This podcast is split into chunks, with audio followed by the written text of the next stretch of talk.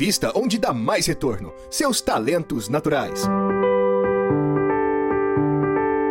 Talentos para o Sucesso o podcast para quem deseja aumentar seus resultados focando no seu jeito natural de sentir, pensar e agir.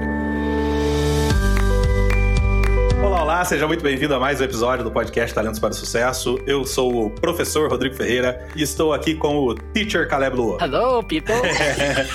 e a nossa querida diretora de ensino, Vanessa Uau, Carvalho. Eu tava pronta para ser aluna, Rô. Tava Aluna. pronta. Eu, falava, eu ia falar assim, eu, eu, eu, professor, chama eu, chama eu. Você tá sempre acima de mim do Caleb. E tá chegando daqui a pouco o nosso aluno atrasado, aquele aluno que chega fora do horário, sai antes, não traz material, o Raul Almeida. Bom, pessoal, vocês já devem ter notado que se a gente tá em outubro, e outubro tem uma data bastante especial, que é o Dia dos Professores. E por que não, já que nós três aqui somos professores, por que não falar desse assunto bastante importante, né? Quem trouxe a ideia do assunto, inclusive, foi o Caleb. Ô, Caleb, conta de onde veio essa ideia. Então, essa semana foi super legal. O filósofo e conhecido escritor Leandro Carnal, ele estava em Atibaia, ele fez uma palestra. Eu não estive lá presencialmente, mas pude assistir no YouTube. E foi super bacana porque ele montou uma palestra para conversar com professores. Ele trouxe a experiência dele em sala de aula, não só lecionando Legal. no ensino superior, mas também no fundamental, com os pequenos. E uma das coisas mais legais é você ver alguém conhecido, alguém que, né, todo mundo já fala, puxa, e o cara comenta das dificuldades em sala de aula, que não é muito diferente do nosso dia a dia também. E aí me deu aquela, aquela ideia de, puxa, esse assunto tão gostoso, porque a gente é aluno, a gente é professor também. É. E como é que a gente pode, então, transicionar com isso e conversar com o nosso pessoal do Talentos para o Sucesso sobre como é a vida de professor e a gente também fazer uma homenagem para aqueles professores que fizeram tanta diferença na nossa vida e aqueles que também continuam fazendo. Exatamente. E para quem tá ouvindo, vale a pena não só pela homenagem, mas a gente vai tentar também conectar aqui essa vida de professor, o que ela pode ensinar para quem não é professor ou para quem é aluno só e que aprendizados a gente pode ter aqui, já que eu sou partidário da opinião de que todo mundo é professor. Todo mundo é aluno e todo mundo é professor o tempo todo. Então você que tá ouvindo também é aluno, também é professor e vai aproveitar esse episódio também. Captain, my captain.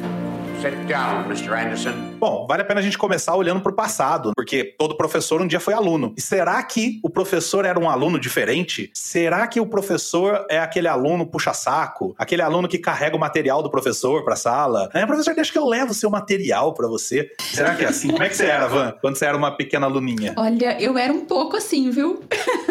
eu me lembro que na minha época de aluninha, é, tinha, aquele, tinha aquele lance do assistente do professor. Tinha um aluno que no, naquele dia ele era o assistente do professor. Eu era louca para ser a assistente do professor. Eu queria sempre ser a que ia apagar a lousa, que ia ajudar a distribuir prova.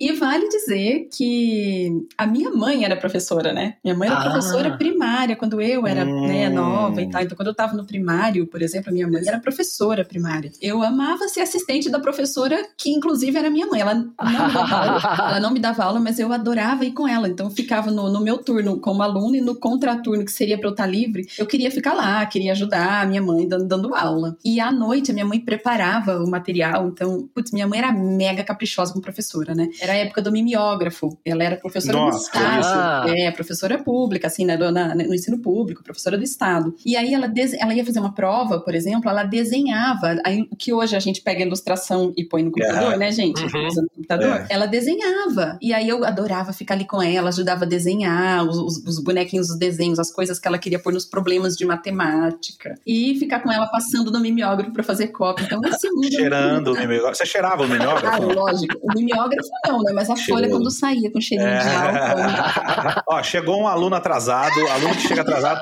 Agora, o que me surpreende desse aluno que chega atrasado, olha que lindo que o Raul tá. Olha eu, Raul. Olha que, a- o Vai contraste. descrever? Porque o povo não tá vendo isso. É, precisa verdade. E você, Caleb, como é que você era como um pequeno Calebinho aluno? Eu era aquele que sentava na primeira fila, participava bastante, ia bem nas provas, estudava, ficava até o último minuto respondendo a prova. Minha mãe tinha ensinado assim: fica até o último minuto, revisa quantas vezes tiver que revisar. Eu revisava, e revisava, e revisava. CDF, era o CDF. É, e, e uma coisa engraçada é que eu só descobri que eu precisava usar óculos com 14 anos, porque como eu sentava sempre na frente da, da lousa, Hum, foi engraçado. É, o doutor perguntou pra mim, e aí, você já você não sentia dificuldade de ler? Eu falei, não, sempre ficou grande pra mim, é como se botasse uma TV gigante na minha cara.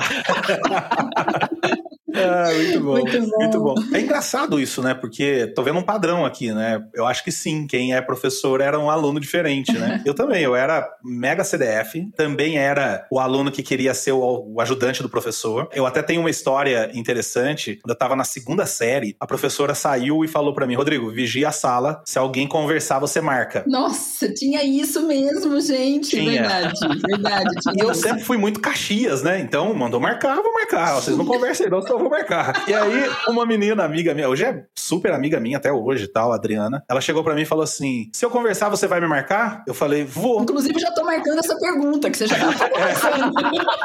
Ela pegou um papel, ela tinha enchido um papel de cola e pegou e pof na minha cara. Uau. Então, tó, e tuf na minha cara. Caraca. E aí eu fiquei muito bravo, peguei e saí correndo atrás dela, e ela correndo na sala, eu correndo atrás, ela viu a professora chegando e eu não. Ai. Ela pegou e sentou. A hora que ela sentou, eu catei o tubo de cola e fiz assim no cabe na cabeça dela.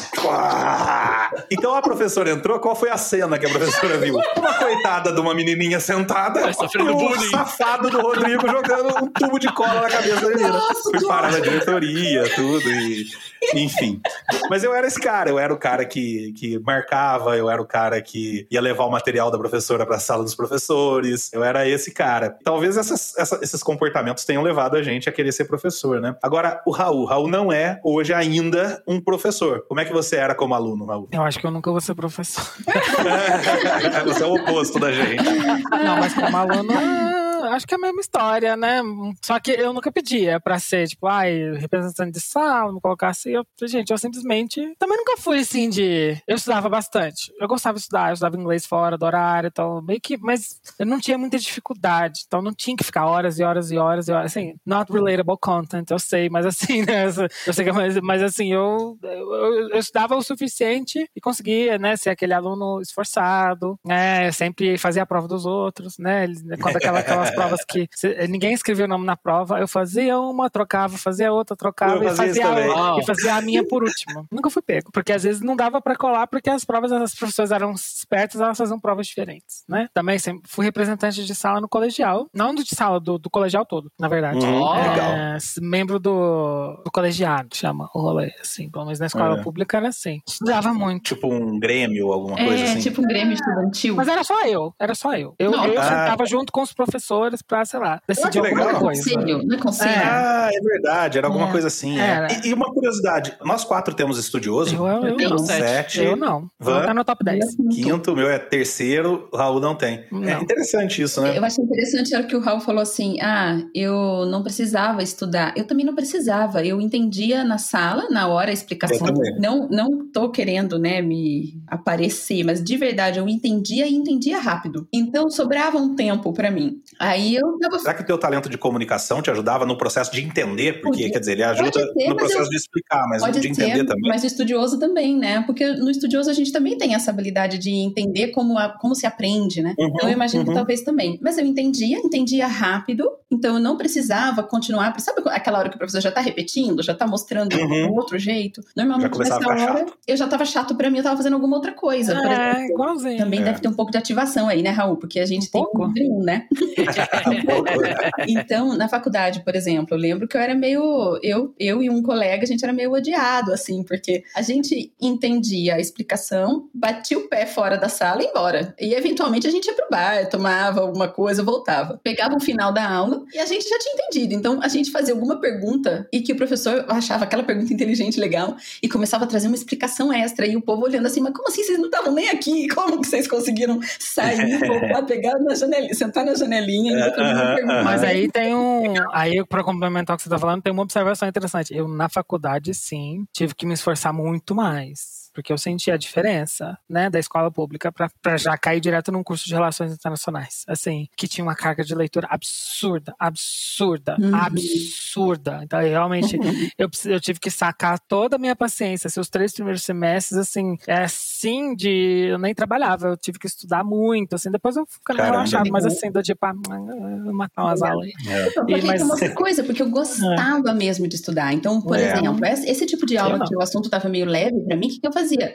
Eu gostava mesmo. Eu ia na biblioteca, e esse meu amigo, por exemplo, na faculdade, a gente fazia isso em parceria. Eu ia na biblioteca, pegava, tipo, era aula de física, pegava um livro de física. Então o professor estava explicando, eu já tinha sacado aquele geralzão. No livro tinha muito mais detalhe, tinha exemplo, tinha casos de aplicação. Então, enquanto eles estavam ali vendo aquele assunto básico da aula, e às vezes quem não estava mais interessado estava fazendo qualquer outra coisa ou conversando, eu estava ali estudando alguma coisa a mais daquele assunto, entendeu? Então eu gostava mesmo de estudar, estudava mais, mas porque eu gostava, eu gosto ainda, né? Eu gosto de estudar, de fato.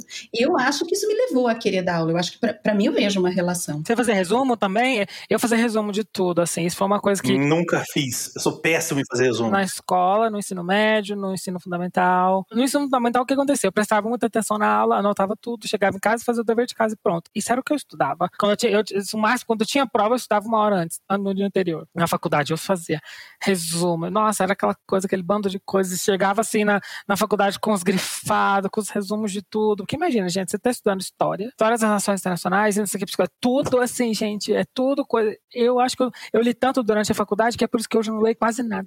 Eu não gosto mais. É, queimou largada. O bom é que você conseguia usar argumentos de uma na outra, assim, O Raul vai falando assim: imagina, você tinha que estudar história. Eu não consigo nem imaginar. Eu me imagino com cinco livros de física, mas eu estudando história. Economia e política internacional, microeconomia, a história das relações internacionais, introdução às relações internacionais, pensamento de guerra, pensamento estratégico, pensamento social brasileiro, era tudo ciências sociais, assim, e uhum. uou, pesado. Eu gosto muito de, sempre gostei muito de estudar, sempre gostei muito de ler, apesar de nunca ter precisado, por exemplo, nunca fiz um, ah, não lembro de ter feito um resumo na minha vida, não gosto, mas sabe uma coisa que é interessante? Eu tenho contexto baixo, mas eu amo história, amo olhar para o passado, sabe? Eu acho que tem muito do meu input de, de acumular essas informações. Cadê? Ela contexto 34. É. Quase caiu pra fora da lista o conteúdo. Quase, quase que não cabe do, da, da, tela dele. Então, assim, mas eu, eu gostava muito, por exemplo, a, Vanessa estava falando, né? Não me imagino estudando história. Cara, eu amo história. Eu conto pra minha filha, às vezes a minha filha chega e faz uma pergunta, eu volto lá no feudalismo para contar a história para ela. Eu adoro a história, adoro entender como é que a gente chegou até aqui, sabe? Sempre gostei muito disso. Por exemplo, na faculdade de administração, tem uma matéria que todo mundo odeia, que chama TGA, que é Teoria Geral da Administração, que eu amo. Por quê? Porque é história de como que a administração passou a existir, uhum, sabe? Uhum. Então, sempre gostei muito disso. Agora, a gente teve, provavelmente também, né? A Vanessa disse, né? Eu acho que isso ajudou eu querer ser, a, a, dar aula. Mas eu acho que um pouco também que ajuda a gente a querer dar aula é ter professores marcantes. Uhum. Ter professores que te tocaram de alguma forma. Uhum. provavelmente, eu não sei vocês, mas eu tenho muitos. Muitos. Então, não dá para falar de todos. Então, é. Então, já um disclaimer aqui. Se a gente citar algum, os que a gente não citar não fique tristes. É. Mas eu queria que a gente lembrasse aqui alguns professores, não, não tô perguntando assim, pô, professor que era bom, não, mas professor que você acha que impactou no teu desejo de querer ensinar, ou que você acha que, no caso do Raul, que não foi impactado no desejo de querer ensinar, professores que ele acha que tinha um jeito de ensinar, que, pô, e... esse cara eu aprendia facilmente. E, inclusive, eu falo assim, eu até vou adiante, assim, e trago um pouco para nossa realidade aqui de coach, né, de coaches, e não professores. Tá vendo? Eu acho que também tem, a gente não pode esquecer que existe uma inclinação né, um padrão recorrente de comportamento e pensamento das pessoas para serem professores, né? Sim, Óbvio que você vai ser sim. impactado pelo seu professor, mas você também tem essa inclinação. Você já né? tem, exatamente. É, é. Você tem essa inclinação para, né, se você tem restaurador super alto, né, óbvio que você vai querer, né, ensinar alguém a ajudar. Então, nunca Eu. tive essa vontade. Vocês veem que o meu contexto é baixíssimo, né, quase pula para fora. Nunca peguei um trabalho assim na faculdade de mentoria, de tutor, de nada. Nunca assim. Sempre fui meio Lone Ranger mesmo, né? Do tipo. Uhum. Mas tem um professor, sim, tá? O Onofre. Foda. Professor de RI, ah, fodíssimo, né? Uhum. Sim, ele é o professor que impacta absolutamente todo mundo que passa pelo curso de Relações Internacionais da PUC. Porque ele é um carrasco, entendeu? Ah. e assim, se você consegue impactar ele intelectualmente, porque ele é, uma das pessoas, ele é uma das pessoas mais inteligentes que eu já presenciei na minha vida, assim, entendeu? Imagina, o cara é foda, ele nasceu pobre, negro também, lá de não sei aonde, e ele é tipo tipo assim, das pessoas mais influentes do tema de relações internacionais hoje em dia legal. no Brasil. Então, assim, o dia que teve o 11 de setembro, tem- o telefone dele não parava de tocar porque todo mundo queria que ele falasse em todos os lugares que sobre, sobre o que aconteceu. Eu não tava lá, né? Enfim. Então, é super. é, quando você consegue impactar também, né? Chiara também, que era uma professora muito foda também, ela me segue no Instagram. São duas pessoas, assim, que, inclusive, ela era pupila do Onofre, assim, na- lá na PUC, são pessoas que trabalhavam pro governo de Minas, que davam E ela também era é, é brava ou ela tinha outro estilo de. Não, de adorava ser aluna da Chiara, ela era ótima, ela era, assim, extremamente inteligente também, já trabalhava diretamente pro governo. E, e tinha uma influência muito grande ali dentro do curso também, em si, né? E esses- ela, ela faltava direto, porque ela tinha tanta coisa, tanta coisa na vida dela acontecendo, que Pra esses fazer. professores de RI, eles têm que dar assessoria pro governo, pro, pro Estado, pra tudo, Imagino. assim, eles movimentam, assim, eles não param quietos. Eu perguntei isso pelo seguinte: quando você falou do Onofre, disse, pô, ele era um carrasco, a professora que eu pensei em citar aqui quando perguntei é interessante, porque hoje eu, eu, eu, eu vejo a importância que ela teve na minha vida, mas na época que eu era aluno dela, eu detestava ela. Eu queria que ela morresse com um requinte de crueldade. É, Dona Rosa. Dona Rosa. Porque ela era carrasca também, assim, muito brava, muito rígida. E é interessante que a minha mãe, uma vez, foi na escola, isso, ela era professora de português lá na- no colégio, né? E uma vez a minha, minha mãe foi na escola reclamar dela, porque ela dava muita lição, muita. E assim, sofria pra caramba pra conseguir entregar o que ela pedia. Só que é o seguinte, tem coisas que eu aprendi com ela que eu sei até hoje, assim, e sei que foi por conta desse esforço que ela demandava. E tem um caso interessante dela, especificamente, que é assim, depois de, de adulto tal, eu tive uma escola de informática e eu captava alunos pra minha escola de informática nas escolas públicas. Então eu ia lá na escola pública, conversava, tal, fazia uma propaganda pra captar aluno. Um dia eu fui numa escola, o portão da escola tava fechado, eu peguei e bati, tava na hora do intervalo, bati, tinha um monte de alunos ali, pra um aluno abrir. E uma aluna foi e abriu o portão. E eu entrei. A hora que eu entrei, eu dei de frente com essa professora, Dona Rosa, já senhorinha, bem velhinha, com duas alunas, conversando com duas alunas. E a hora que eu entrei, ela virou e falou assim, ó, é ele que eu conto pra vocês. É ele, né? E aí eu Caraca. peguei, pô, na hora, imagina a minha significância. Buf, né? Meu ego foi lá no céu. Eu- ela pegou e falou assim: não, é porque eu falo, quando eu vou ensinar orações coordenadas e subordinadas, eu sempre falo que eu tive um aluno que era, foi o melhor aluno na minha vida pra aprender isso. E é você. Cara, Nossa, que Imagina a alegria. Então, imagina só, eu impactei ela de alguma forma como, como aluno, e ela me impactou muito como professor, né? Foi, foi muito legal. É, eu lembro, agora falando, né, dos professores bravos, a gente tinha um professor de matemática. Ele era aquele que se, se atrasasse a aula, você ficava fora, 10 minutos depois ele abria a porta, não importava o motivo, etc. Mas assim, era engraçado, porque você começa a lembrar dessas bobeiras, É. mas faz diferença, né? Porque ele tava dando a importância do tempo e tudo. Então era assim, bateu o sinal, tinha que estar dentro. Ele fechava a porta, e sei lá, a gente tava na sexta série, sexta ou sétima série. Ele, ele ensinava a gente desse jeito, e depois fazia. E era engraçado, dava 10 minutos, saía, abria a porta, o pessoal que tava atrasado chegava, todo mundo, né? O resto da classe ficava olhando. Eu, eu acho que eu atrasei uma vez só. É, mas daí coisas assim, acho que, que foram, foram legais, mas o que eu mais lembro também, outro professor de matemática, eu sempre gostei muito de matemática, né, menos na faculdade. O- esse professor, já comentei dele antes, né, o professor É, ele fazia desafio na aula, então eu achava muito legal, porque terminava, assim, ele colocava os exercícios no canto da lousa, no canto direito, olha, quem quiser tem um desafio. Meu, eu só queria terminar o exercício logo pra fazer o bendito do desafio, e às vezes a gente não conseguia resolver. Sabe, a gente chegava e falava, daí você ficava lá, não, mas como é que resolve? Ah, agora eu falo amanhã.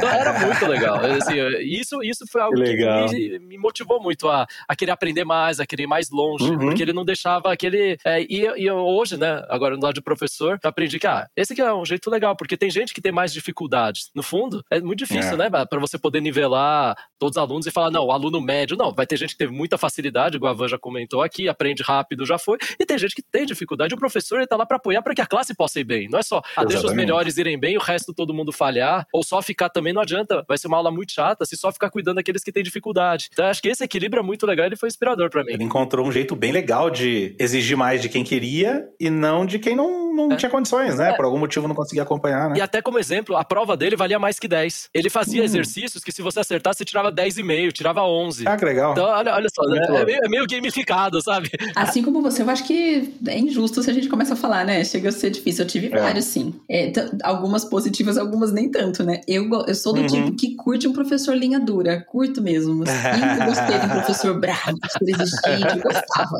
Eu não gostava de professor, assim, tipo, eu não, eu não gosto. Positivo, né? Tem o positivo número dois aqui. Eu Uhum. não gosto daquela coisa séria, fechada, sisuda. Eu gosto de uma aula gostosa, divertida e tal. Mas eu adorava um professor exigente. Acho que minha realização ficava vibrando lá, né?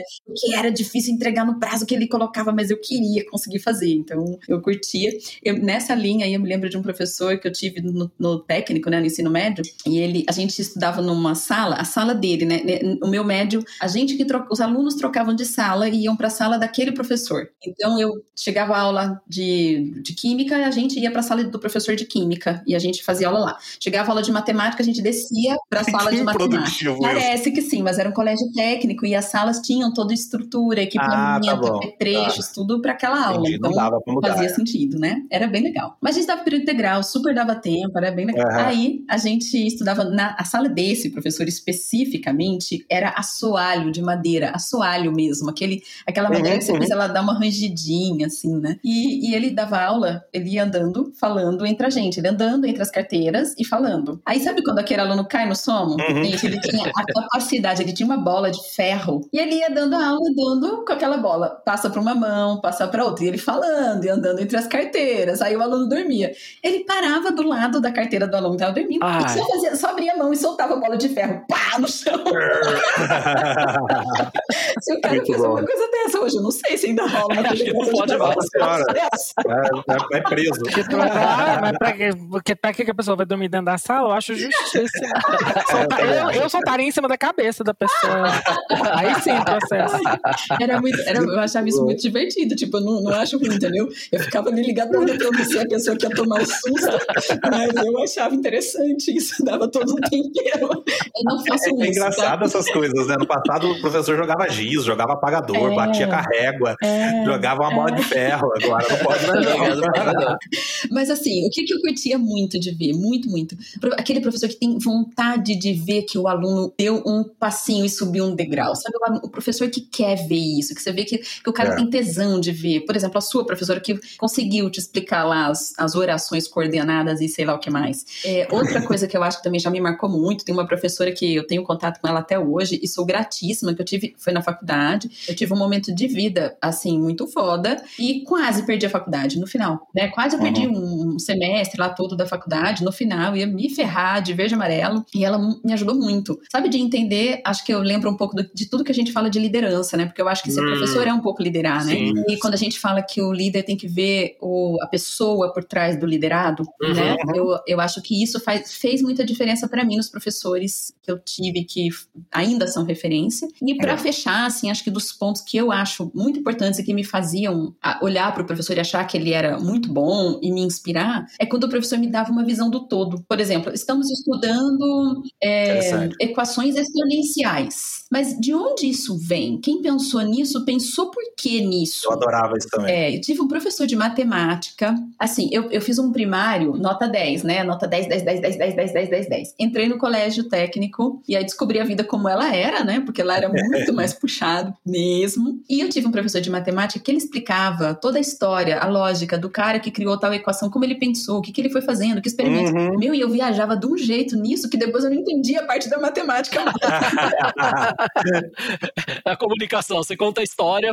a comunicação passou à frente, entendeu? É. E aí eu ficava tão assim, envolvida com a história, pensando na cabeça do cara, como ele pensou nisso e tal. E aí depois eu É me perdia louco. com a matemática, fiquei de É recuperação pela primeira e única vez na minha vida. Mas, mas olha como que é interessante, né? Chamava atenção, né? Muito, muito, Era muito. útil pra matemática, mas Não, mas foi É, útil pra chamava vida.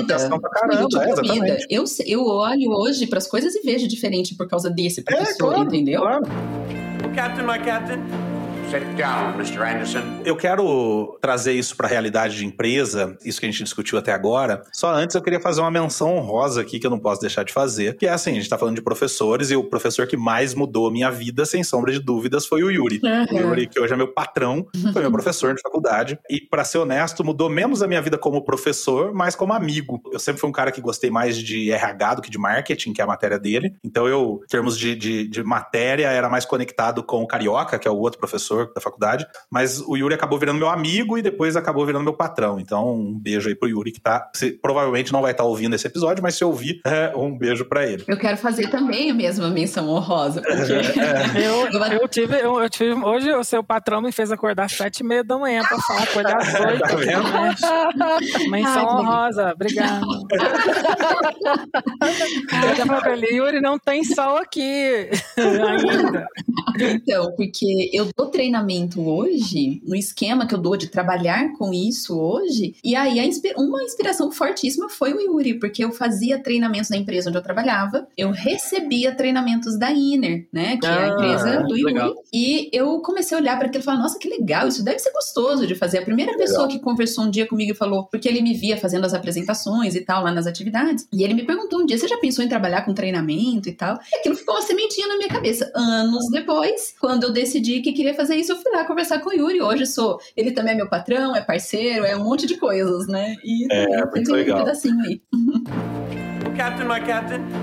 Sit down, Mr. Anderson. Agora, olha só, a primeira pausa aqui, né, nessa primeira parte, digamos assim, do nosso, do nosso episódio, eu queria que a gente ajudasse quem tá ouvindo a gente a refletir pelo seguinte ponto de vista. Todo mundo no seu trabalho precisa aprender alguma coisa, tem que aprender alguma coisa. A gente vive hoje num mundo que não dá mais pra você se, se formar em algo e achar que aquilo é suficiente pro resto da vida. A gente vive aprendendo. Baseado na nossa experiência de aprendedores, o que, que vocês acham que a gente pode contribuir com quem tá ouvindo a gente sobre como aprender? Como aprender algo que você precisa aprender? A importância de aprender. Que dicas a gente pode dar pra quem tá ouvindo e que precisa aprender coisas pro seu trabalho? Bem, aqui acho que talvez para começar, a gente fala sempre sobre talentos e talentos dá umas dicas. Acho que vocês ouvindo aqui um pouco de cada um, o que, que a gente presta atenção. Tem gente que aprende anotando, tem gente que aprende prestando atenção. Eu sou um dos caras que aprende prestando atenção. Se eu tiver prestando atenção, Uhum. não preciso anotar. Agora, se eu não tiver prestando atenção, aí eu tenho que anotar porque com certeza eu vou esquecer. e na faculdade eu, eu prestava atenção e copiava caderno, a gente do Xerox, né? Não sei se na faculdade vocês tinham, sempre tinha o Xerox da pessoa que arrumava bem o caderno. E que Uhum. também, no caso, muitas vezes a Flávia, minha esposa, ela fazia isso. A gente estudou na mesma faculdade. Na tua, ela se formou em primeiro na nossa turma lá na, na engenharia. Eu passei raspando, nossa, passei raspando, assim. É muito interessante, velho. Aqui, quando você entende melhor como você aprende, é, eu acho que você se frustra menos com o processo e também se Uhum. compara um pouco menos com os outros alunos. Ou seja, descobrir então o, o jeito de cada um de aprender. É, é, e isso Né? é, acho que é perguntas que você pode se fazer do tipo, legal, o que é aquilo que você lembra com muita muita cor, muita, muitos detalhes, né? Que, que tipo de coisa Uhum. volta muito fácil pra você? Ah, isso é constante? Será que há um padrão nisso? Então sempre quando você aprende, Uhum. quando é que você tá mais interessado? Ah, tem gente que, por exemplo, só aprende quando gosta do professor. E tá tudo bem, né? Assim, tem gente que, você precisa se conectar. Ah, não, o professor não olhou É. pra mim, eu não vou prestar atenção na aula dele. Tá bom. Então agora tenta achar um jeito de você se conectar com o professor, sabe? E se você tá no trabalho e, não, e precisa aprender algo que não tem um professor, arruma um professor, vai fazer um curso, arruma alguém pra estudar com você que você possa se conectar com essa pessoa, né? Vai Isso. traduzir isso que você aprendeu pra tua realidade. né? Exatamente. Então, se você é mais autodidata, gosta de ler, etc., tá tudo bem. Então, vai lendo, vai fazendo. Tem gente que gosta de aprender com alguém junto. Tem gente que gosta de aprender discutindo, aliás. Não, precisa, não quer nem aprender. É, a- acessa alguém que conhece muito e vai perguntando, e vai falando, você sai aprendendo. Daqui a pouco, né, às vezes a gente não tinha né, no, no trabalho aquela experiência estranha de que você acabou de conversar com a pessoa, ela não sabe nada. Aí ela vai falar pros outros, ela fala, parece que tá sabendo mais que você, você acabou de contar pra ela o que ela sabe, né? E você parece que não entende nada. Aí, aí você fala, nossa, tem, é talento, gente, é talento, né? Ai, eu necessito essa pessoa, vou me Eu lá, acho que o jeito de aprender também muda, sabia? Porque também. Eu era essa pessoa que fazia tempo, muito, muito, mu- é, muito resumo, escrevia muito, escrevia bastante e lia bastante. Hoje em dia, por exemplo, eu tô fazendo um MBA, né? Atualmente sou Uhum. aluno. E, e, gente, eu, eu, eu, eu tenho que. Eu, eu rezo para que exista bastante aula, né? Porque o que eu faço é eu assisto todas as aulas do MBA, né? As, as videoaulas, e literalmente, se tem uma coisa que eu sinto que aquilo vai cair, eu baixo o slide da aula. Me eu vou deixar na aberta ali a aba. Na hora que você tem que fazer a sua atividade, né? No caso do meu caso, eu tenho uma atividade individual depois para entregar. Eu falei, eu acho que isso aqui eu sinto que vai, que vai ser pedido, depois eu presto mais atenção, revisito aquele tema, é, mas eu já não ando fazendo tanto assim, resumo, anotação. Também tô assim, prestando atenção também. Ou seja, quem tá ouvindo a gente, além de identificar o teu jeito de aprender, vale a pena estar atento ao teu jeito de aprender agora. Exato. Né? Pode ser que mude no, Porque algum muda, momento. e olha só, eu assim, durante o meu ensino médio também, eu era aquele, aquele aluno brilhante, na faculdade passei assim, com a, com a média boa pra passar, sei lá, de 100 eu passei com 80, 79, alguma coisa assim, não era, não era o crânio da sala, tá? Nunca tomei uma recuperação, mas agora no MBA voltou a ser 9,5, 10, então assim, mas assim, uma ou outra que eu passo só com a notinha de passar, mas assim, eu fico até indignado, não tirei 10, sabe, do tipo assim, mas imagina ter o meu jeito de estudar, eu acho que É. também trabalhar na Legal Gallup, que, que também é uma, é uma empresa que meio que parece uma escola, né? A gente não fala que o nosso headquarter lá em Omaha é um headquarter, é o nosso campus. É um Uhum. campus, né? É gigante, né? Então. E é legal isso, né, Raul? Porque ó, você tá falando aí que você trabalha estudando, entre aspas. É, trabalha basicamente, escola. é. Às vezes a pessoa acha que detesta estudar, mas às vezes é porque ela não encontrou o jeito, o lugar, a forma, Uhum. o jeito certo de estudar, né? A gente gosta, o ser humano gosta de aprender. Às vezes ele não gosta de estudar, mas ele gosta de aprender. Se ele encontrar o jeito dele de aprender, você vê, chega ao ponto de trabalhar-se dentro de uma escola, entre aspas, que é a Gallup, e curtir isso. Acho que é bem, bem por aí mesmo, né? Ah, eu,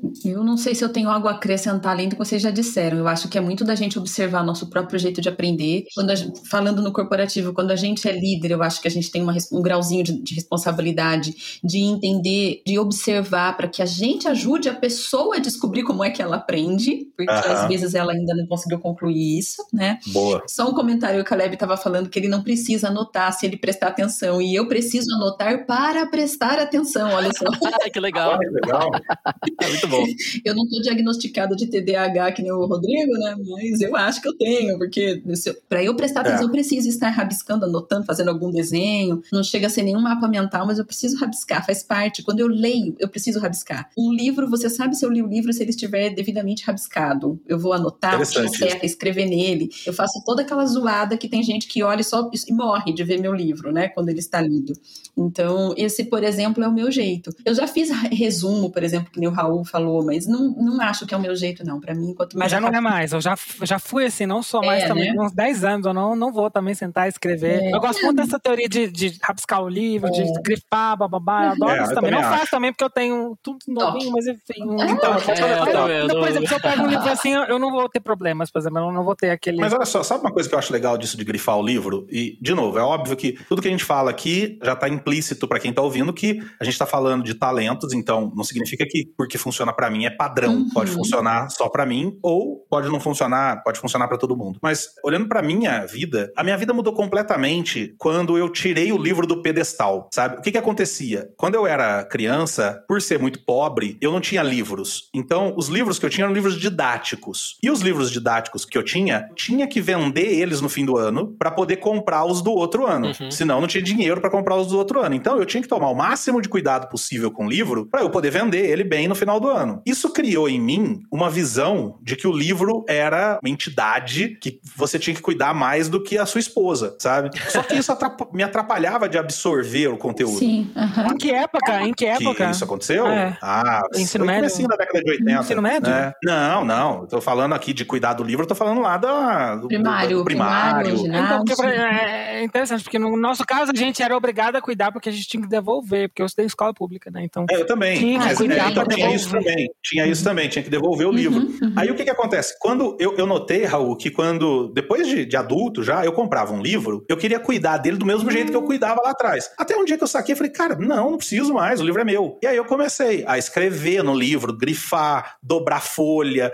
É engraçado que às vezes pessoas, tipo, sei lá, minha irmã ia na, na, na minha escola, onde meus livros ficavam na minha escola, e às vezes tinha um- algum livro em cima da mesa, a minha irmã sentava pra conversar comigo, ela pegava o livro e ia desdobrando todas as orelhas do livro. Para que ela terminava, falava, meu Deus, por que, que você fez isso? Tava tudo marcado, o que, que eu ia ler. sistema. Porque ela ainda tem, ela ainda tinha, né? Hoje não mais, mas tinha esse negócio também, né, Raul, de devolver. Então, pô, tá dobrada a orelha aqui do livro, vamos desdobrar. Hoje, eu pego assim, ó, eu cato o livro, eu escrevo, colo post-it, dobro, porque o que interessa pra mim é a informação que tá ali dentro. Eu sei que isso não é padrão pra todo mundo, mas pra quem tá ouvindo e de repente não curte muito ler, ou lê e não entende, e aí entra, tô contando um pouco disso também, porque a Van disse, né? Eu tenho déficit de atenção, então eu tenho que encontrar os meios pra eu assimilar conteúdo, porque é muito difícil pra mim. Então, se você tá aí lendo o livro e não tá conseguindo entender, não tá conseguindo guardar as informações, experimenta isso. Experimenta grifar, pintar. Eu uso lápis diferentes, canetas diferentes. Uhum. Aí, tipo, ah, o que é muito importante eu grifo de vermelho. O que é mais importante ainda eu pinto. É. No fim, ele fica bonitão o livro, assim, todo pintado, todo cheio de coisas, e isso me ajuda a gravar, a guardar a informação, né? Então, talvez não funcione para você, mas o ponto que a gente tá dizendo aqui, de novo, cai no que o Caleb falou, que é encontrar o teu jeito. Esse é o meu jeito. Agora, eu sofri para encontrar o meu jeito, deu muito trabalho. Você pode encontrar mais facilmente o seu jeito de duas formas. Primeiro, já entendendo que cada um tem um jeito. Eu não sabia disso lá atrás. Hoje a gente já sabe. E segundo, olhando para seus talentos. Se você olhar para seus talentos, você, pode- você passa a ter um pouco de pista. Por exemplo, a Vanessa tem comunicação alta, então ela sabe que ela vai curtir aprender falando. É, eu preciso conversar, é uma necessidade Uhum. minha. Eu preciso conversar sobre um tema. Eu, por exemplo, que tenho input alto, eu gosto de, tipo, fotografar as partes, jogar no OneNote, taguear tudo, Uhum. classificar, fazer um sistema que quando eu busco, eu acho, eu curto isso. Uhum. É. curto classificar tudo isso. Então, olhar para os seus talentos já ajuda bastante. Agora, a gente, além de ser alunos, nós somos professores. Nós nos tornamos professores. E é aí que a porca torce o É aí que a porca torce o rabo. Ah. Eu, eu queria que a gente trouxesse aqui primeiro, assim, três perguntas e a gente pode fazer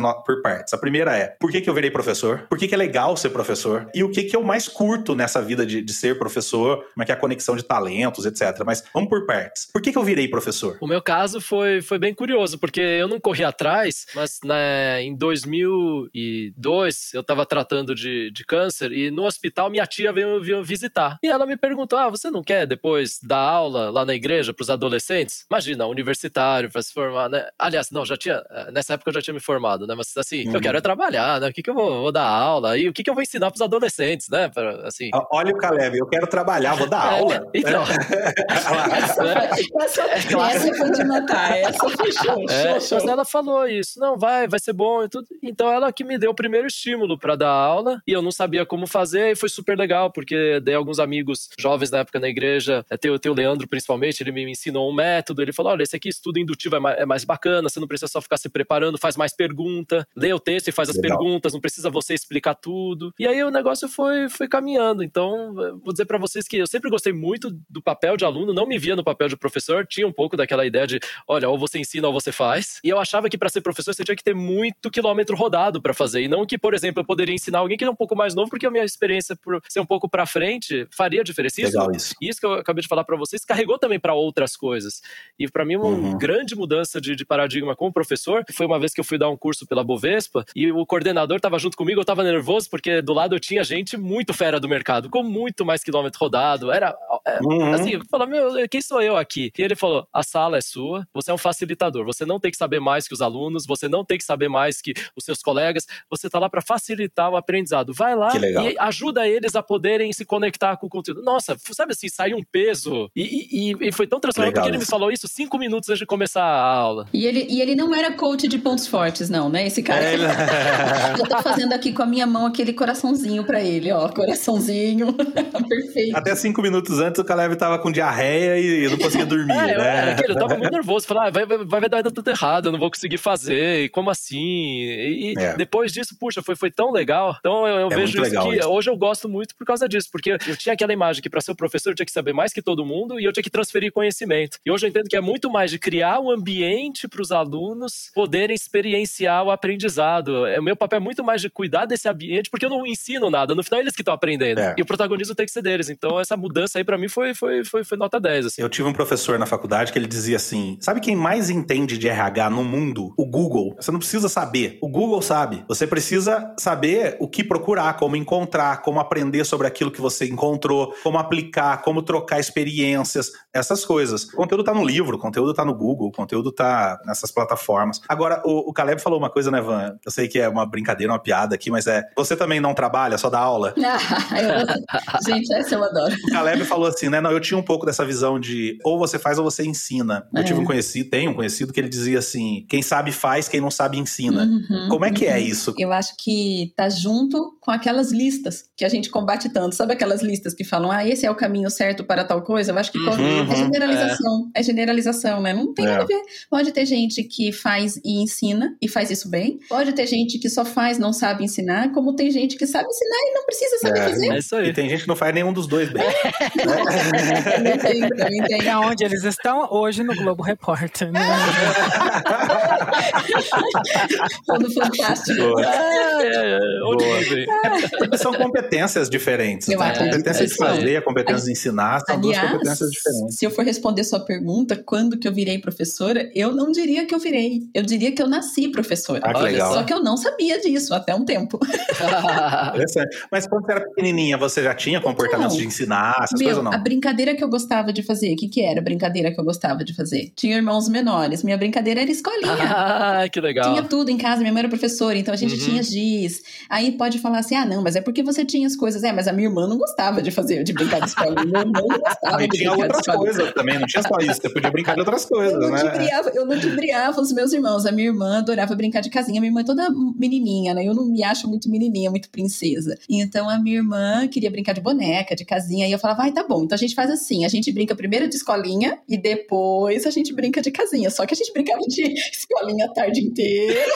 Chegava a hora Pra de não jantar. tempo de brincar de casinha. Ai, que pena, não vai dar tempo hoje. E é engraçado, porque eu sou o oposto, assim. Eu não, nunca, quando criança, nunca brinquei de, Uhum. de escola, nunca quis ensinar. Eu era tímido pra caramba, Uhum. mas pra caramba, assim, demais mesmo. Não gostava de estar em evidência, não gostava de, sabe, Uhum. de, de aparecer. Eu virei professor, eu, eu adoro o que o Caleb falou sobre facilitar e etc. E hoje Uhum. eu busco muito isso, mas eu não entrei por conta disso, não. Eu entrei diferente. Eu entrei porque eu queria ensinar mesmo. Uhum. Eu, eu falo que, até na entrevista lá, do, lá no Call to Coach que eu participei lá, eu digo o seguinte: eu comecei a ensinar por causa do meu input. Uhum. Eu tinha muita informação na minha cabeça, eu comecei a compartilhar. Hoje não, hoje eu sei disso, que você não precisa ter tudo na cabeça. Você pode, como disse o Caleb, você pode até nem saber tanto quanto as outras pessoas, e geralmente não sabe. Eu vou dar treinamento, tava dando treinamento hoje para um grupo de vendedores do mundo agro. Você acha que quem entende mais de vender produto agro? Eles ou eu? Eles. É óbvio, eles fazem isso o dia inteiro. É. Nosso caminho hoje eu sei que é completamente outro, mas lá atrás não. Lá atrás eu entrei para compartilhar o que tava na minha cabeça, que era da área de TI, especificamente. Ensinar informática, essas coisas. E aí eu fui, fui me reconhecendo como professor, sabe? Não, E hoje amo. Hoje eu falo que eu posso fazer um monte de coisa, mas o que eu sou é professor. É. E- mas eu acho que eu fui mais nesse caminho, sabe? Legal. Mas eu também fui descobrindo, né? Assim, eu, eu, eu só, só me caiu essa ficha bastante tempo depois. Porque eu comecei, vai, praticamente comecei minha carreira trabalhando com atendimento ao cliente. Hoje em dia eu vejo por que, eu gostava tanto do atendimento ao cliente. Era um atendimento técnico. Meu, eu ensinava o cara, eu ensinava gente que tinha muito mais experiência do que eu, só que eu tinha um conhecimento técnico que o cara não tinha. E eu fazia isso por telefone, era um mega desafio. Puta, era um mega desafio. Era por telefone, era uma coisa que eu ensinava o cara manusear algo. E o cara era mais experiente que eu, né? Geralmente era um mundo bem, assim, machista, então ele esperava falar com um homem, eu era uma mulher, era uma menina, não era uma mulher. Então era bem difícil de convencer esse cara que eu podia ajudar e por telefone. Nossa. Mas o que eu tava fazendo ali que me dava mó tesão a hora que eu conseguia era, meu, eu consegui ensinar isso pro cara. Eu consegui explicar de um jeito que ele foi lá, fez e que deu certo. Por isso que hoje eu digo de boca cheia. Hoje eu posso dizer, eu sou capaz de ensinar o que eu não sei. Porque eu não Isso. sei ser padeira, mas eu ensinava o padeiro a fazer pão. Olha que coisa. muito eu legal. ensinava o padeiro a fazer pão. É eu muito não Muito ser legal. padeira, mas eu Uhum. tinha É. capacidade com as informações e com o conhecimento que eu tinha. Então, olha, olha que competência isso. É, é fantástico Então, isso. e aí né? eu fui aprendendo que não era conhecimento mesmo. Eu super concordo com vocês dois. Não, não é o conhecimento. A gente gosta de estudar, a gente estuda, a gente quer ter conhecimento. Eu sempre acho que tem que sobrar conhecimento em relação ao que eu quero ensinar. Eu quero saber muito mais do que eu preciso para ensinar aquilo, Uhum. tá? Isso é verdade. Mas hoje eu sei que eu não ensino pelo que eu tenho de bagagem de conhecimento. Eu ensino pela minha habilidade de transmitir De uma mensagem. A Exato. minha habilidade de ensinar a pessoa a achar o caminho. A minha habilidade de fazer a pessoa criar uma conexão, ver a conexão. Foi isso que me apaixonou. E dentro da Olha empresa, depois dessa experiência de atendimento, eu fui indicada para uma área de treinamento. Eu nunca pensei, nunca, nunca quis pedir, me candidatei. Alguém foi vendo em mim essa habilidade, falou: ah, põe a Vanessa lá, ela tem um bom conhecimento, ela fala bem, ela vai saber ensinar. Fui, fui para fazer para dar treinamento técnico dentro da empresa. Eu treinava as pessoas para elas terem aquele conhecimento que eu usava no atendimento. E, Uhum. meu, eu me encantei. Mas não era só isso. Eu ensinava até regra de três para os caras que entravam na empresa, porque tinha Uhum. gente com co- todos os níveis Uhum. de, de instrução. E daí eu, eu me encantei por aquilo, por- pela cara que a pessoa fazia assim de, nossa, agora eu entendi. E que aí legal. Aquilo foi tão importante para mim. Depois eu fui mudando de área dentro da empresa, mas aquilo foi tão importante que eu comecei a dar aula em paralelo à minha carreira corporativa, porque eu queria sentir mais daquilo. Muito bom. E é Entendeu? engraçado, agora uma pergunta assim, eu sei que a gente tá quase fechando, mas me, me surgiu uma curiosidade. Vocês acham que tem uma grande diferença entre. Quero ser muito delicado com o que eu vou falar, porque, por exemplo, Uhum. uma coisa é você perceber que gosta disso e ter a oportunidade de fazer isso, e, quando você pega literalmente, assim, agora eu vou ser bastante polêmico, um professor de escola pública que tá ali barely making a living, sabe? Tipo, e precisa da arte de ser professor, com essa mágica toda que a gente tá falando, assim, pra viver. É difícil. E se depara com situações todos os dias que te desafia, né? É. Aluno te jogando cadeira, É. assim. Não sei, eu não, não, é que eu quero uma relação, mas como que você passaria a mesma mensagem pra esse, tipo, pra esse pessoal que tá nessa realidade? Porque eu queria tanto, por exemplo, porque eu, como uma pessoa que estudou, estudou em escola pública a vida inteira, eu não lembro de um professor que eu falo assim, esse cara ama dar aula. Não tem. É é difícil. Mas eu, né? eu tive, eu estudei escola pública a vida inteira, mas e eu tive. É. Só que eu acho assim que com certeza esse cara enfrenta muito mais dificuldades, mas eu não acho que Sim. tem diferença no que explica. Não, é sabe? até que essa- a É, minha não. realidade lá era mais tranquila. Eu sou de uma cidade do interior de Minas Gerais, não tem. Também não tinha aqueles alunos risca-faca, né? Então, assim, é, apareceu depois que eu fui. Eu Depois que lembro- eu fui embora, eu, eu escutei uns relatos de alunos que eram bem agressivos com os professores, Eu assim. me lembro de uma professora de geografia, foi a melhor professora, assim, de Hum. geografia que eu vi na vida. Dura, linha dura e tal, fazia chamada oral, odiava quando ela fazia chamada oral, mas Ah, meu, chamada oral. o que eu sei de geografia foi que eu aprendi com aquela mulher, porque eu não Mas, sou é, mas assim, todos os meus professores eram assim, chamado oral, tudo assim, era tudo muito quase militar, sabe? Do tipo, Uhum. chamado oral. É, mas não, não. é isso que eu tô me referindo, eu tô me referindo assim, É eu óbvio, eu sei que não, sim. como ela se desdobrava para encontrar Sim. caminhos para dar aula pra gente, nas, nas limitações do, do cenário. Acho que a gente tem um problema aí que é o seguinte: infelizmente, na minha opinião, infelizmente, assim como toda profissão, tem gente que entra nessa profissão pelos motivos errados. É, né? exatamente. Quantas pessoas realmente escolhem, né? Quantas pessoas realmente É. param e realmente escolhem? Quando você, exatamente, quando você entra, por exemplo, para uma carreira dessa de professor, errado, mas numa universidade, sei lá, que você vai ganhar um bom salário, não um bom salário, mas um salário razoável, e vai se manter, e é um,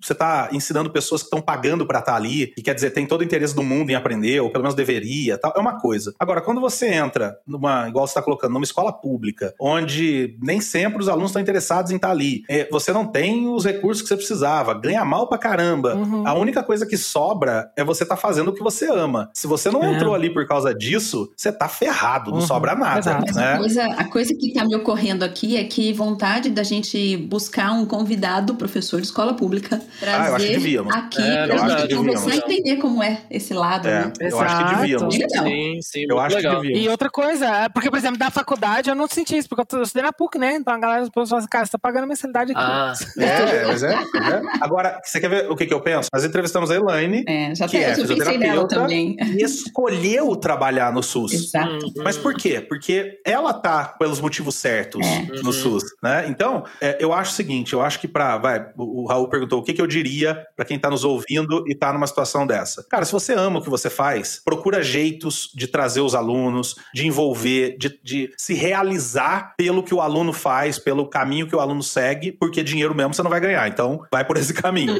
Agora, se você tá num- numa situação dessa e, e acha que não é isso que você quer, cara, vai pra outra área, porque É. não é, É. entendeu? Eu Tô, tô sendo muito, tô sendo muito direto. Eu acho o seguinte, cara, não é o que você quer e, e- você não tá ganhando dinheiro, você tá no lugar errado. É. Agora, por exemplo, só pra concluir, eu sempre digo o seguinte, eu dou aula em faculdade, tá? Não é por dinheiro, porque eu ganho muito menos dando aula em faculdade do que eu ganho em qualquer outro trabalho que eu Uhum, faço. Por que, que eu faço isso? Porque eu amo fazer isso. Uhum. Amo dar aula em faculdade. Então, eu encontrei meios para me pos- que, que me possibilitem dar, realizar esse, esse, esse prazer, esse, esse prazer de dar aula, de fazer o que eu curto, que é dar aula em faculdade. Então, eu, eu vejo meio por esse caminho aí. É meio que o mesmo que a gente fala pro gestor, né? né? Se você não serve pra ser gestor, É isso gestor. aí, É, exatamente A conversa é essa. Acho que a grande Exatamente mentira isso. é que qualquer um pode dar aula, qualquer um pode ser Não. professor. Isso é, dizer que Não. não existe talento. É. Que qualquer um, ah, então qualquer um ah, não sabe, ah, então vai lá dar aula, vai. Não é assim. É. isso que eu queria invocar aqui. Também É. falam isso Uhum. para vendedor. Ah, É, quem a não, não tem, não É, isso tem habilidade vai, vai ser isso aí. vendedor. É, vai, vai lá pra vendas. É, de É. novo, a gente aí. tá naquela história da generalização que não faz É. sentido. E eu queria Cada um invocar tem que uma estar na sua coisa. caixinha, A cara. gente pode usar o exemplo aqui do professor. Ah, tem um monte de professor que não é bom, só alguns que são. Mas vamos pegar o- os índices que a gente tem no mundo de engajamento. Uhum. É, Infelizmente, Tá é a menor parte. É a É. menor parte das pessoas que está realmente engajada com o trabalho.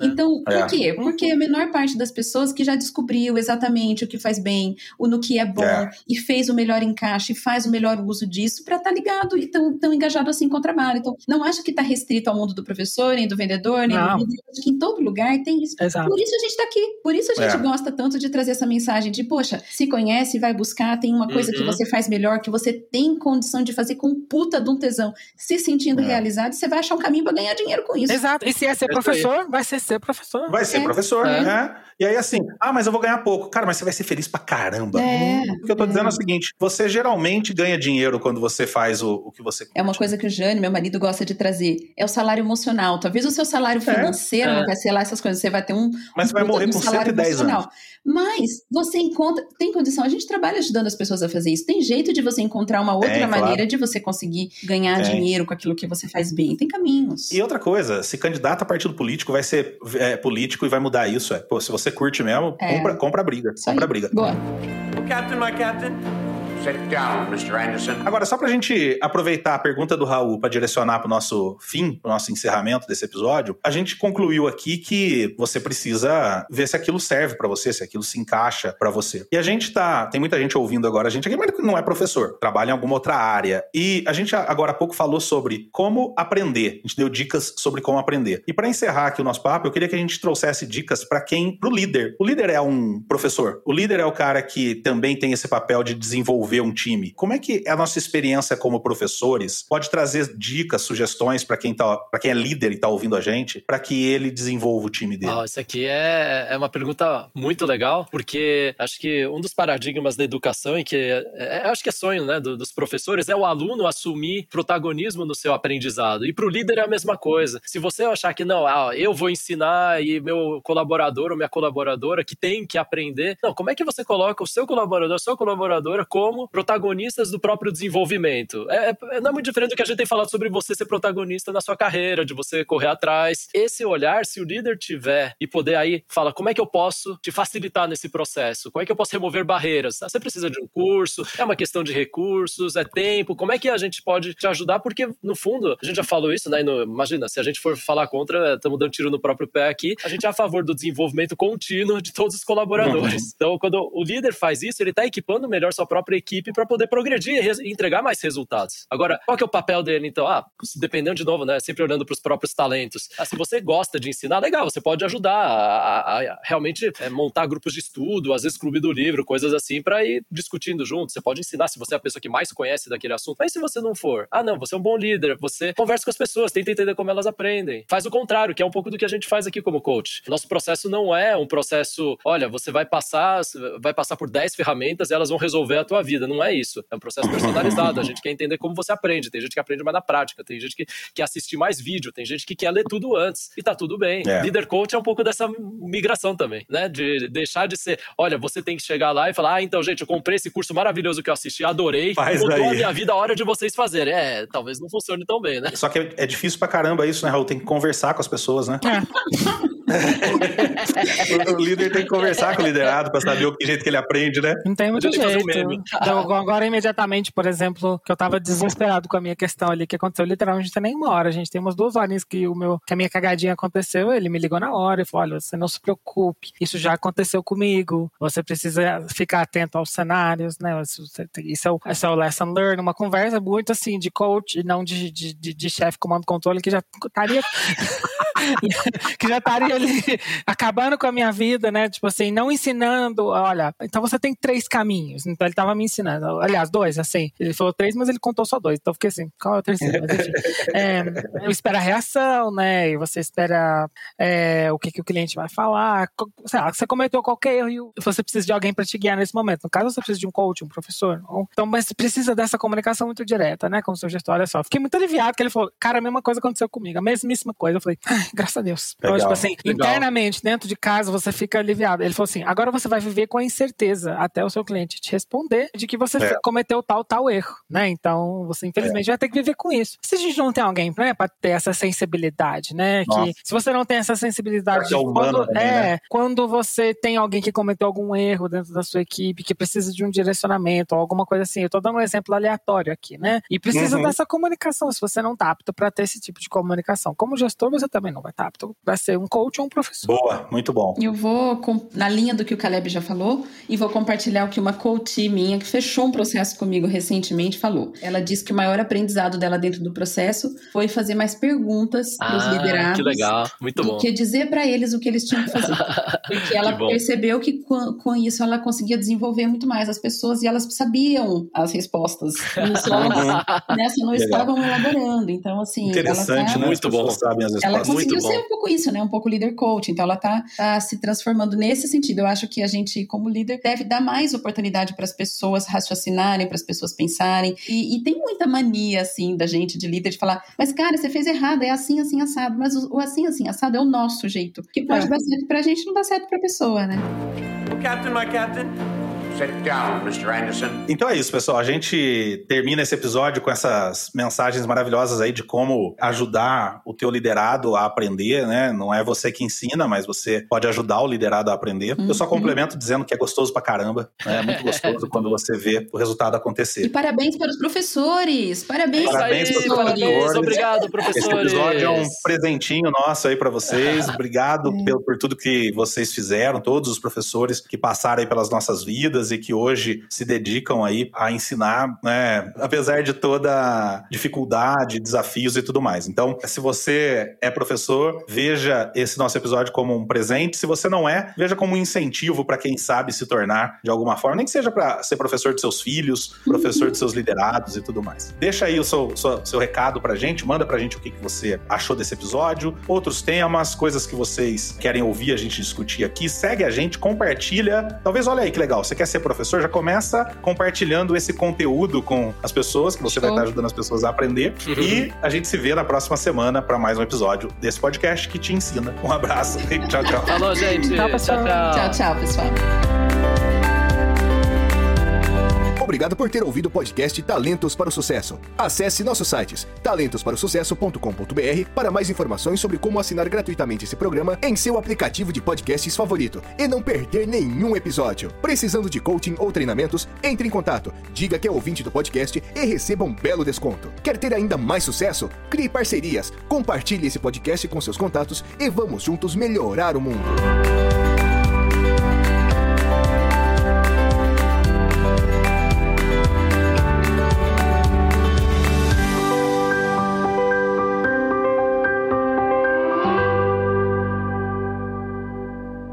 Poetry? That page has been ripped out, sir. Well, borrow somebody else's book. They're all ripped out, sir.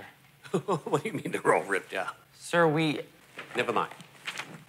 Read. Understanding Poetry by Dr. J. Evans Pritchard, PhD. To fully understand poetry, we must first be fluent with its meter, rhyme, and figures of speech. Then ask two questions. One, how artfully has the objective of the poem been rendered? And two, how important is that objective? Question one rates the poem's perfection. Question two rates its importance. And once these questions have been answered, determining the poem's greatness becomes a relatively simple matter. If the poem score for perfection is plotted on the horizontal of a graph, if the Mr. poem- Keating, they made everybody Quiet, Mr. sign Anderson. it. you gotta believe me, it's true. I do believe you, Tom. Leave, Mr. Keating. But it wasn't his fault. Sit down, Mr. Anderson. One more outburst from you or anyone else, and you're out of this school. Leave, Mr. Keating. I said leave, Mr. Keating. Captain, my captain. Sit down, Mr. Anderson. You hear me? Sit down. Sit down. This is your final warning, Anderson. How dare you? You hear me? Oh, Captain, my captain. Mr. Overstreet, I warn you. Sit down.